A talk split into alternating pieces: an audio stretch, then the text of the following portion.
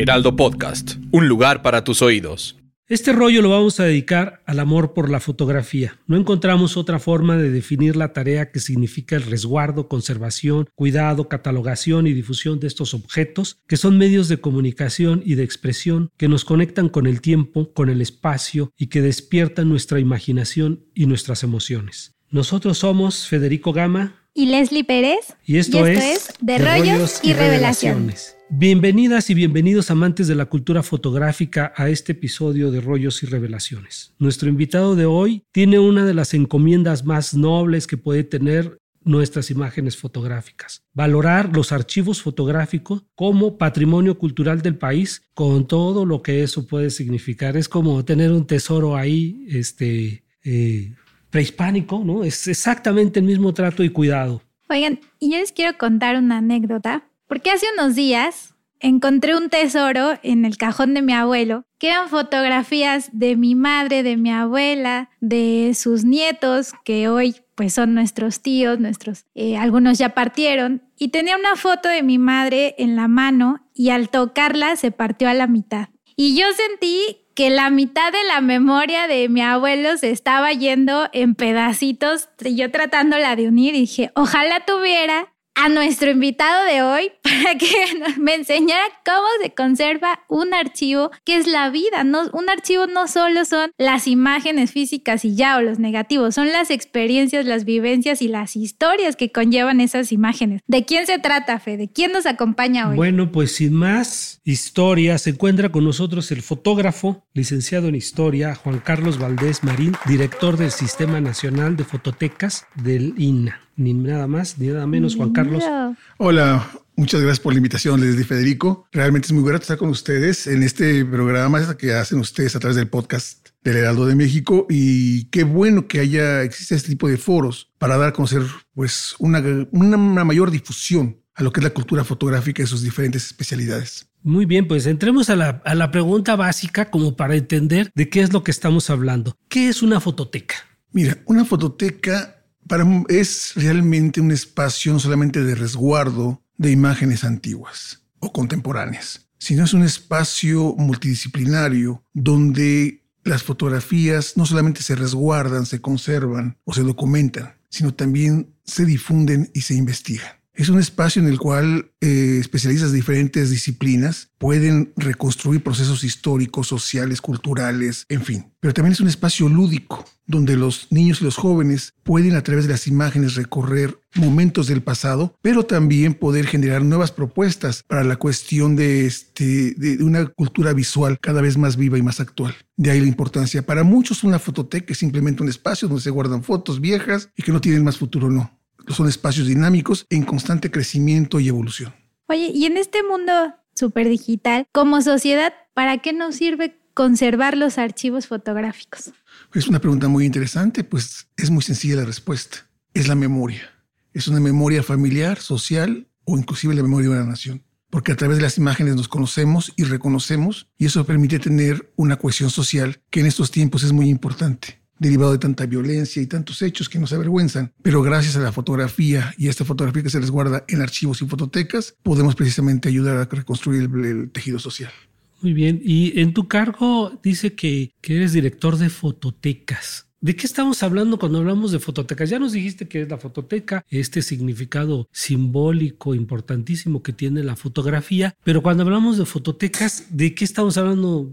Son como treinta y tantos, ¿cuántos son? ¿Y, qué se hace en cada una de ellas? ¿Qué, ¿Qué, podemos ver? Sí, mira, el Sistema Nacional de Fototecas reúne a 38 fototecas a lo largo y ancho del país y apoya a 10 fototecas en el extranjero, sobre todo en Iberoamérica. Son espacios, son células que hemos formado al interior del país precisamente porque la Fototeca Nacional no puede resguardar todo ni debe hacerlo. No debemos crear un centralismo de la imagen, sino al contrario, que cada estado de la República, a través de sus universidades o gobiernos estatales o municipales, genere estos espacios donde la gente pueda reconocerse y generar procesos de estudio en la fotografía regional. Porque muchos dicen es un solo México, no somos muchos Méxicos. Claro. No es lo mismo en México del norte que del sureste o del centro del Bajío. Si cada región hay una estética diferente y una forma y uso que se hizo de la fotografía, ¿no? Exactamente. Ejemplo, por ejemplo, los llamados angelitos, que son los, las fotografías de niños fallecidos, ¿no? Que es una cultura muy del Bajío, y que difícilmente vas a encontrar tanto en el norte como en el sureste del país, pero fue muy importante en este caso. O las fotografías que llegaban en el norte del país llamadas crayon portrait, que son esas imágenes que son ligeramente eh, reveladas, lo que hacía era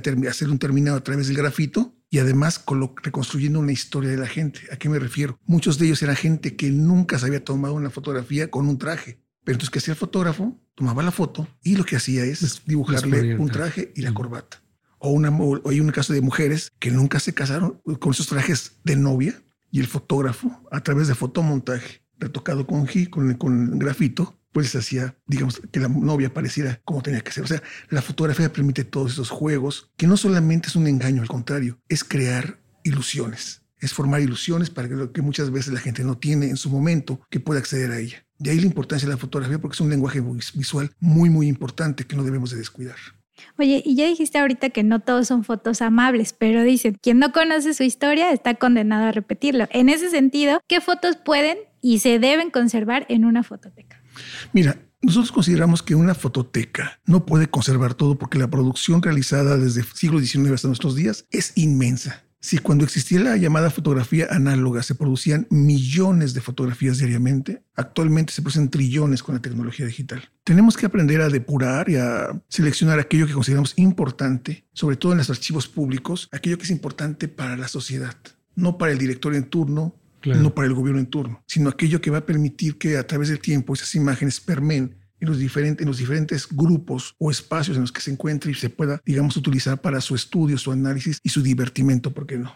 Claro, yo creo que antes era como eh, con la fotografía análoga, era un descubrimiento arqueológico que era muy interesante, como decir, ah, bueno, ya tenemos estos elementos, los, los vamos a, este, a conservar y a, luego a difundir porque son importantísimos como parte de nuestra identidad y nuestra historia como mexicanos. Pero ahora, ante estos miles de millones de imágenes, ¿Qué va a ser la, fototeca en el futuro como para decir esto sí es bueno, esto sí es malo? ¿Cuándo, o sea, hay potencialmente en cada uno de nosotros un fotógrafo?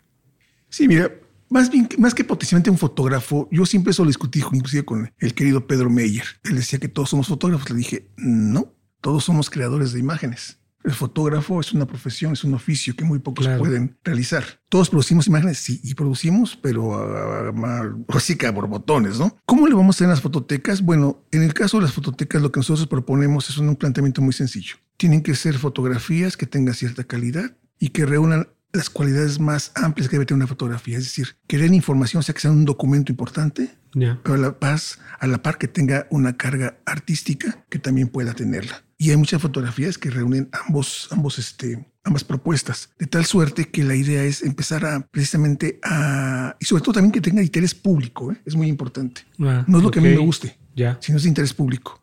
Aunque hay un campo de la fotografía que se descuida mucho, y lo comentabas tú en un inicio, la fotografía de familia. La fotografía de familia lamentablemente se está perdiendo. Se está perdiendo porque las generaciones actuales no se reconocen en esas imágenes. Y al no reconocerse, pues se destinan a mercados de pulgas cuando bien les va y si no, al basurero.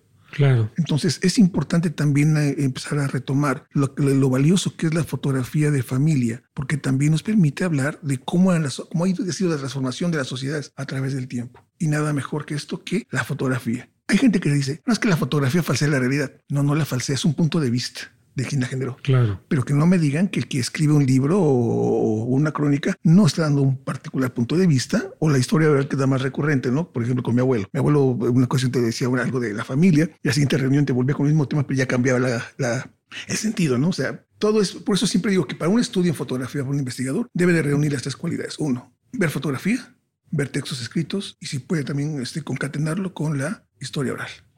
Bueno, fíjate que eso que, tú comentas ahorita es muy importante, que no sea solo quien coordina o dirige un espacio como este, eh, un profesional de la administración pública, sino alguien que conozca del lenguaje. Y como sabemos, tú también realizas fotografías y acabas de hablarnos también de algo que es importantísimo, este, este lenguaje artístico, esta propuesta artística que también tienen algunos autores y que también la fototeca de alguna manera difunde a través de sus espacios. Cuéntanos de, estos espacios donde periódicamente se están presentando obra fotográfica. Sí, mira, la fototeca tiene dos espacios. Uno es el Museo de la Fotografía y el otro es la Galería Nacho López.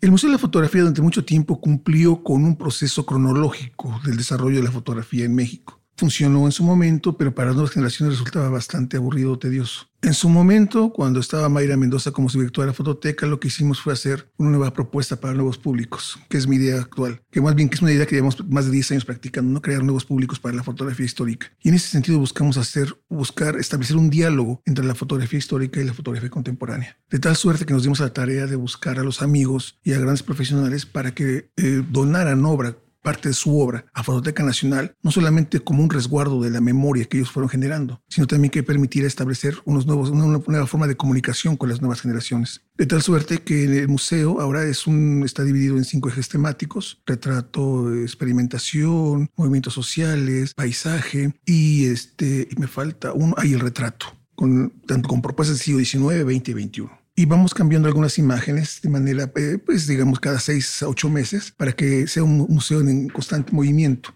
Mucha gente, por ejemplo, ahí una vez se me ocurrió quitar la Adelita, la famosa Adelita del, museo. Y bueno, no, yo creo que mi pobre madre nunca me lo va a perdonar, pero bueno, el caso que tuvimos que poner, porque son, hay imágenes icónicas que no, nunca puedes quitar, porque la gente las quiere ver. Y bueno, se complace también al público. En la sala Noche López, fíjate que es una sala pequeña, pero realmente con un gran prestigio a nivel internacional. En ella han expuesto, pues, prácticamente, o la gran mayoría, de los grandes exponentes de la fotografía contemporánea en México y también del extranjero.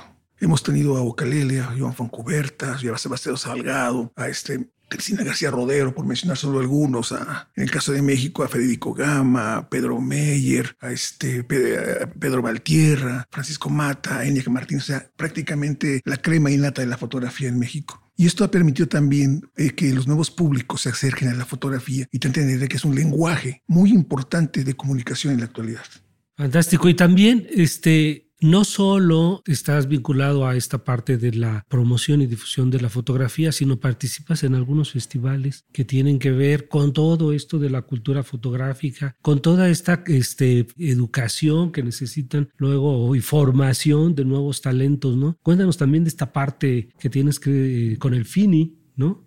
Por ejemplo. pero no es el único, ¿no? No, establece un vínculo con muchos festivales, tanto en México como en el extranjero. Los más recientes ha sido el FINI, precisamente que organiza la Universidad Autónoma del Estado de Hidalgo, el Festival Internacional de la Imagen, donde los apoyamos muchísimo, no solamente en la elaboración del programa, sino también en las propuestas de exposiciones que se deben de presentar y con algunos artículos para su revista. Nosotros también generamos un movimiento que lamentablemente se tuvo que cortar hace algunos años, que fue Fotoensayo, que era un programa de formación para jóvenes creadores de zona centro en, México, que lamentablemente fue muy, fue realmente muy poderoso y salieron de ahí grandes autores. Uno de ellos es Yael Martínez, ahorita un gran fotógrafo a nivel internacional. Y estuvo aquí con nosotros. Ah, mira, Yael, qué bueno. Y eso es un excelente yo le digo muchacho, para mí es muy joven.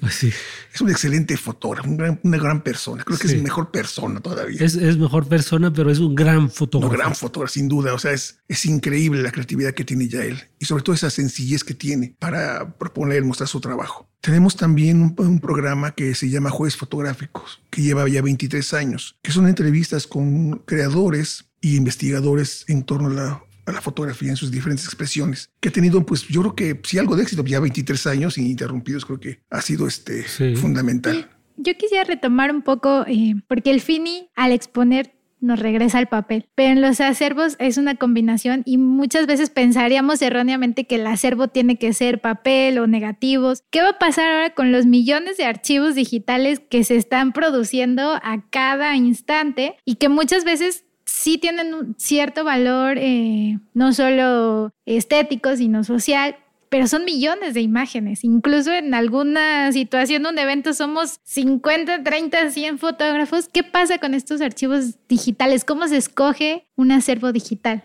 Bueno, aquí es uno de los grandes problemas que tenemos todos aquellos responsables de archivos fotográficos a nivel mundial. No hay una solución para la permanencia de dichas imágenes.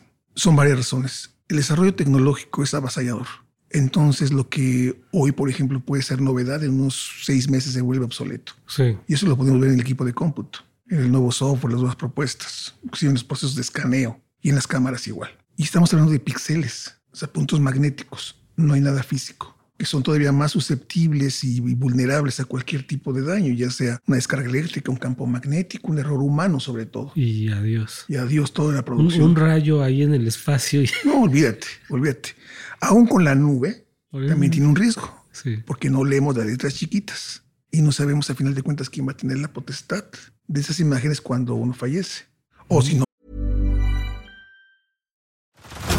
Head over to Hulu this March, where our new shows and movies will keep you streaming all month long. Catch the acclaimed movie All of Us Strangers, starring Paul Mescal and Andrew Scott. Stream the new Hulu original limited series We Were the Lucky Ones with Joey King and Logan Lerman. And don't forget about Grey's Anatomy. Every Grey's episode ever is now streaming on Hulu. So, what are you waiting for? Go stream something new on Hulu. Pagas la renta. Claro. que es otro, otro caso. Pero lo más importante, y es algo que yo, por ejemplo, comparto mucho con mis alumnos, es aprender a seleccionar aquello que consideras realmente importante de tu producción y en la medida de las posibilidades, imprimir una fotografía para tener ese elemento en físico. Mira, simplemente en el celular. Si Yo si les pregunto en el celular cuántas imágenes trae, mínimo, mínimo, mínimo traemos unas, pero que te gusta 300. Y eso me quedó muy corto. Eso, para nosotros eso no es nada, pero sí, porque en el caso de la- nosotros que nos dedicamos a la foto periodística, traemos mil de un jalón. Exacto. Y la otra es, una vez, eh, es, es como, es como con los jóvenes, ¿no? Que van a un lugar, toman la selfie, hacen su TikTok o lo que sea, lo suben a las redes y ahí la imagen cumple su función social. O sea, se socializa. Pero ¿qué pasa después? Pues si tengo la memoria llena de mi celular o de mi, eh, no sé, mi iPad, pues las borro. Pues sí. ¿Y dónde quedó esa imagen? Ah, está en el Facebook. Sí, pero en el Facebook te recuerda ah, en cada año que hiciste algo. Y a veces, a mí me ha pasado, ¿eh? Que de repente tus recuerdos desde un día como hoy, ni me acordaba que había tomado esa imagen. Sí. ¿sí? Es el gran riesgo de esta generación, que yo le llamo la generación sin memoria, lamentablemente. Porque al no imprimir imágenes significativas de tu trabajo, en este caso, digamos, eh, personal, se va al olvido y no hay memoria. Tú imagínate, tú mencionaste hace rato, viste la fotografía de tu madre y sentiste una desesperación al que verla rota. Imagínate que las nuevas generaciones que hacen foto y cuyos hijos quieren saber un poco de sus antepasados y no hay. O No hay. salen con orejitas de perro, o salen con un emoji en el rostro. Sí, Sí. Sí. Oye, en ese sentido, hay, hay fotógrafos que y fotógrafas que tenemos USB, disco duro, disco duro 2, disco duro 3, disco duro Híjole. este a la luz, disco duro directo a la compu. O sea, ¿cómo, ¿cómo se debe conservar un archivo realmente digital? Porque de repente escuchas historias de terror de se descompuso el disco duro y solo tenía Yo tengo una historia de terror. ¿no? Tronó mi computadora y se fueron como Y ahí se fue. no sé cuántos archivos ahí. Pude rescatar casi la mayoría, pero en ese momento estaba hijo, Claro, es en el fin, de, es de el los fin. técnicos, ¿no? es de terror. te vuelves un rehén de la tecnología. Ah, ¿Cómo se debe guardar realmente un archivo? O sea, Mira. siempre hay peligros, pero No, siempre hay riesgos. Lógicamente, con el, el avance de la tecnología hemos ido cambiando los respaldos de resguardo. Ya. Lo menos recomendable realmente es utilizar memorias USB, por ejemplo. Son muy frágiles. Igual con los CDs, DVDs o Blu-rays, que ya también la parte ya no hay lectores. Porque si se han fijado en la entrada para las computadoras, antes era el, el, el floppy, luego el disco, el DVD, Blu-ray, luego el USB, pero la nueva tecnología te está hablando que ahora vas a usar Bluetooth. Y esto viene a complicar todavía más. Entonces, yo lo que recomiendo es precisamente, bueno, si tienes un espacio en la nube, alquilalo. Pero no alquiles y metas todo aquello que produces, sino que hagas una selección de aquello que consideras importante de tu Claro. trabajo. Dos, tener archivos espejo en discos duros. Esos discos, cuando mínimo dos discos duros. Uno que tengas tú en tu casa y otro que en un lugar, ya sea el banco, un amigo, tu familia, que tenga el resguardo, porque en Ciudad de México un temblor fuerte se pierde todo. O sea, hay que tener un, este, un resguardo. Pero también algo muy importante es entender que aunque las tengas tú en ese disco duro, tienes que ir actualizando la información. Porque recuerda que los, en este caso, digamos, los programas van a hacer que tus imágenes se vean viejas. Imágenes que tomaste tú hace 10 años, con la mejor cámara, con la mejor tecnología que en ese momento, actualmente puedes verlas muchas veces como si fueran este Pac-Mans, ¿no? O sea, todas Sí. pixeleadas. O no, se, o no hay lector para verlas. Es el riesgo No de hay la lector. Yo tengo una computadora de las primeras Mac porque ahí quemé unos discos y la conservo nada más porque ahí es donde puedo leer esos discos. Hijo, está terrible, es una historia muy compleja esta. ¿Ustedes tienen curadores o este, editores como para ir viendo qué materiales, por ejemplo, siempre se descubre algo nuevo, además de todos estos miles de millones que, bueno, pues hay que saber que sí y que no, eh, este, digamos, para saber que sí y que no, eso cómo, cómo se instrumenta. Mira, nosotros tenemos un, tenemos un mini cuerpo colegiado donde hacemos eh, precisamente un análisis de aquello que va a llegar a Fototeca. No podemos conservar todo. Entonces hay colecciones que nos, sabe, nos dicen que desean donarla, porque Fototeca no adquiere, sino solamente recibe por donación. Y lo que hacemos es precisamente no queremos tener todo, sino tenemos que tener lo más significativo para México. Entonces, con este pequeño cuerpo colegiado discutimos, vemos precisamente lo que comentaba, la importancia social para el público, sus cualidades documentales y sus cualidades estéticas. Y en ese sentido es como podemos este, recibir los materiales. Y cuando no o no son, digamos, no podemos darles cobijo nosotros, los canalizamos con algunas de las fototecas afiliadas que podrían ser más útiles por su tema que manejan. ¿sí? O bien por el espacio que ellos, que ellos contienen. Y esa es la importancia de tener, digamos, un, esta posibilidad de seleccionar aquello que debe estar resguardado, porque no es, eh, los espacios de fototeca, a pesar de que es un edificio muy noble, no es muy grande. Tenemos cerca de un millón, dos, poco más de un millón doscientos veinte mil eh, bienes culturales fotográficos que van desde un microfilm hasta eh, impresiones este, en fotomoral en todos, prácticamente todos los procesos. Nosotros por el momento no recibimos archivos digitales ni colecciones digitales porque no contamos con la tecnología para su resguardo. Ese material requiere condiciones de temperatura, humedad y, este, digamos, muy específicas que difícilmente podríamos tener aquí en, en Fototeca. Oye, yo también conozco, y creo que todos por lo menos un fotógrafo de gran trayectoria que no tiene idea qué hacer con sus negativos ni con los archivos. Muchos ni siquiera tienen su propio archivo, lo tienen en algunos medios de comunicación que, que se los quitaron o que los dejaron ahí y nunca se ocuparon ni se preocuparon. Pero que hoy no tienen idea de qué hacer con sus negativos y son historias de 15, 20 años de negativos. ¿Ustedes tienen algún eh, programa o algunos expertos que les puedan ayudar a, no sé, si digitalizar sea una buena opción como para que puedan rescatar un poco de estos archivos?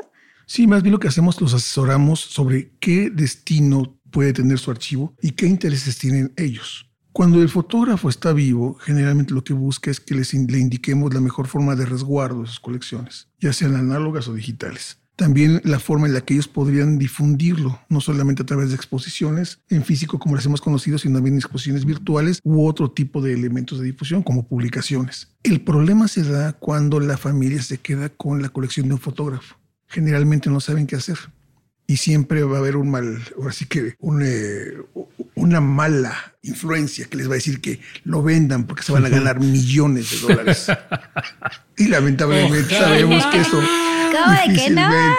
¿Cómo que no es cierto? en México es muy difícil que se compren colecciones. Si no, se, compra obra, las colecciones todavía es más complejo. Es muy complejo. Los norteamericanos, por ejemplo, canadienses y europeos, sí tienen la cultura de adquirir obra y además colecciones, las universidades generalmente. El problema es que a veces es muy triste saber que una colección que no se pudo adquirir el Estado o que no pudo ser donada se encuentra en universidades. Pero son, a mí lo único que me consuela son universidades que tienen el espacio, las condiciones y los especialistas que les darán un buen trato. Eso es lo que me conforta. Pero de ahí en fuera es muy complicado. Entonces lo que hacemos con las familias es orientarlas de que, bueno, si tienen un valor, no solamente afectivo, sino también un valor económico, pero no como ellos lo consideran. Porque además, y seamos realistas, en la fotografía análoga como digital, no todos los disparos que son fotógrafos son buenos. No. No, y además eso es bien interesante de un archivo eh, y verlo y consultarlo, porque pues yo iba a ver fotos de Nacho López y pues ya sabía, y veía la tira y decía, ah, mira, escogió esta, la otra. Tienes eh, ahí en, en, Pachuca, bueno, están como esta parte muy clásica y muy conocida de los, este, de los archivos, como Nacho López, eh, los Casasola, Tina Modotti, algunas cosas de Weston, creo por ahí vi, este, no sé, hasta Cruces y Campa, etcétera. Bueno, eso que es lo clásico de la historia de la fotografía mexicana, pero ¿qué joya tienes ahora que digas, a ver, acabo de encontrar esto? Además, bueno, de Romaldo García, que también hablabas de los, de los entierros de los niños, etcétera. Todo esto que es ya parte de la identidad de nuestro país y de la identidad de la fotografía mexicana. Pero ¿qué, qué, qué, nos tienes ahora? A ver. Bueno, les tengo una primicia. Para invitarlos. Les tengo una primicia que el día de hoy me llegó. A ver. Y el día de hoy en la mañana. Ah, qué padre. Llegó una donación. Hasta nota vamos a dar. Hasta nota van a dar. Es una donación que hizo la doctora Savitri Sauri que es hija de un agrónomo indio que trabajó en Chapingo y que creó las escuelas libres de agricultura, Panduran Kenkoye, que donó imágenes de originales vintage de Tina Modotti, que realizó la fotógrafa en Chapingo. Ah, son imágenes que realmente son, no son conocidas, ¿Cuándo las podemos ver? Yo creo que dentro de un mes podremos disfrutarla porque justamente hoy se hará el registro de las imágenes y, e iniciaremos con los trabajos de conservación, catalogación y digitalización. Bueno, pues después de aquí te vas a ir a la sección de artes porque nos des esa nota, por favor. De hecho, ya Juan Carlos me había comentado algo de esto, este, que quería, bueno, entrevistarte. Y oye, este, justo ahora que acabas de decir, antes, porque yo tengo muchos años ahí trabajando con la fototeca, yo pude adquirir fotos de, de Tina Modotti en papel, peso doble, etcétera. ¿Esto todavía se hace? No, lamentablemente no debido a, varias razones. La es que las nuevas generaciones ya no tenemos nada. No, es que, ya no nos alcanza. ¿Para qué nacen en esta época? ¿Quién les manda? ¿Qué nos quedamos? No, el problema es precisamente que los materiales ya no son tan sencillos de conseguir y cuando los consigues son de, en costos muy elevados que difícilmente el público podría hacerlo. Además de que nos hemos vuelto ecológicamente responsables por los procesos, por el proceso químico que llegaba a contaminar. Podría llegar a contaminar los, eh, el agua en, en, Hidalgo, pero nosotros desde hace muchos años, previo inclusive a dejar de imprimir, lo que hacíamos era los residuos en contenedores y traerlos a la Ciudad de México para que se sometieran al tratamiento químico. Pero no, ahora lo que se hace es, eh, se hace un formato y se te envía un archivo digital en alta resolución para que puedas imprimirla el formato que desees.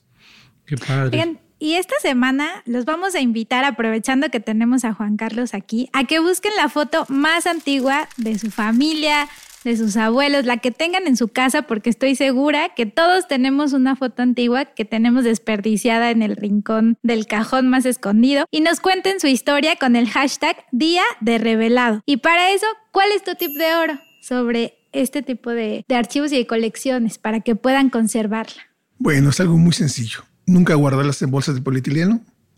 Procurar no, utilizar, no este, manipularlas, sobre todo la, la parte de la imagen que es muy común, y sobre todo después de comer unos taquitos con grasa, que es muy recurrente también y evitar hacer anotaciones al reverso de la fotografía en la parte de soporte con cualquier tinta, porque la tinta se humedece y se corre. Con un, con un lápiz, o sea, con grafito se puede hacer sin presionar muchísimo para anotar el nombre de la abuela, si tienes la fecha o algún otro dato. Y si no tienes guardas de papel de algodón para, para conservarla o, de, o alguna guarda de polipropileno, es muy sencillo. Lo puedes hacer con una hoja de papel bond, que es un material muy noble y que momentáneamente, mientras puedes conseguir ese tipo de materiales, puedes conservarlas de manera individual. Evita meter tus fotografías familiares en grupos con ligas y todo esto, pues clips porque las fastidias y además nunca mantenerlas en íntimo contacto porque si alguna tiene contaminación química con la acción del humedad de temperatura, esa, se genera un proceso de acción de contaminación constante que puede dañar precisamente, efecto de masa, que puede dañar a todas las imágenes. Muy bien, pues ahora les voy a dar el top 5 de consejos de esta charla, a ver si me desmientes después de que los diga. Y pues el número uno es buscar su archivo familiar, porque tenemos un desperdicio de imágenes en cada casa de los abuelos, de las mamás, de las tías. Búsquenlo y de verdad creo que se van a llevar una sorpresa. El número dos, visitar la fototeca más cercana que tengan porque muchos no los conocemos. En realidad no nos ocupamos de conocer estos archivos y estos grandes lugares que hacen un buen trabajo. El número tres, seleccionar. Si son fotógrafos, depuren sus imágenes, las que de verdad quieran conservar, las que de verdad sean importantes para que vayan teniendo un orden en su archivo fotográfico. El número cuatro, si no pueden solos, busquen editores, ¿no? O fotógrafos o fotógrafas de más experiencia que les pueden ayudar a depurar un poquito este trabajo, porque muchas veces nos casamos con las imágenes y resulta que teníamos 50 igualitas, ¿no? Y solo cambiaba algún movimiento. No. Busquen editores que les ayuden. Y el número 5, respaldar por lo menos tres veces y es muy importante el proyecto fotográfico. Y si no, pues ya con un doble respaldo tendrán eh, mucho de qué salvarse. Estas historias de terror de pérdidas de proyectos y de archivos se pueden evitar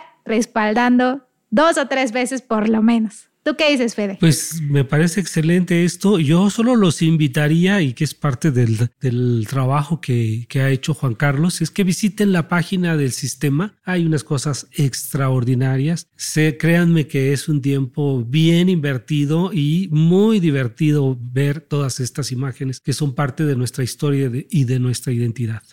Bueno, si me permiten eh, comentarles cuál es la página que pueden actualmente consultar, que es mediateca.ina .gov.mx es el repositorio oficial del instituto, pero en ella se encuentran por el momento cerca de 700 mil imágenes de nosotros, donde puede hacer un recorrido a cualquier hora del día, cualquier día del año, sin ningún problema. Muchas gracias, Juan Carlos. Oye, ¿y tus redes personales? ¿En dónde te encontramos? Mira, a mí me encuentran este, como Juan Carlos Valdés en Facebook, me encuentran como Valmar007, tanto en Instagram como en Twitter.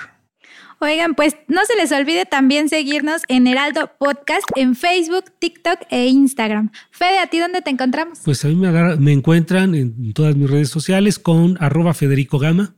A mí me encuentran como arroba hoy solo Leslie en todas las redes, así que acuérdense por favor de suscribirse, calificar nuestro podcast para que les recuerden la fecha del próximo episodio. Y nos vemos hasta la próxima de Rollos y Revelaciones, producido por Ale Garcilaso y Magda Hernández. Diseño de audio de Rodrigo Traconis y grabado por Federico Baños, una producción de Heraldo Podcast. Head over to Hulu this March, where our new shows and movies will keep you streaming all month long. Catch the acclaimed movie All of Us Strangers, starring Paul Mescal and Andrew Scott. Stream the new Hulu Original Limited series, We Were the Lucky Ones, with Joey King and Logan Lerman.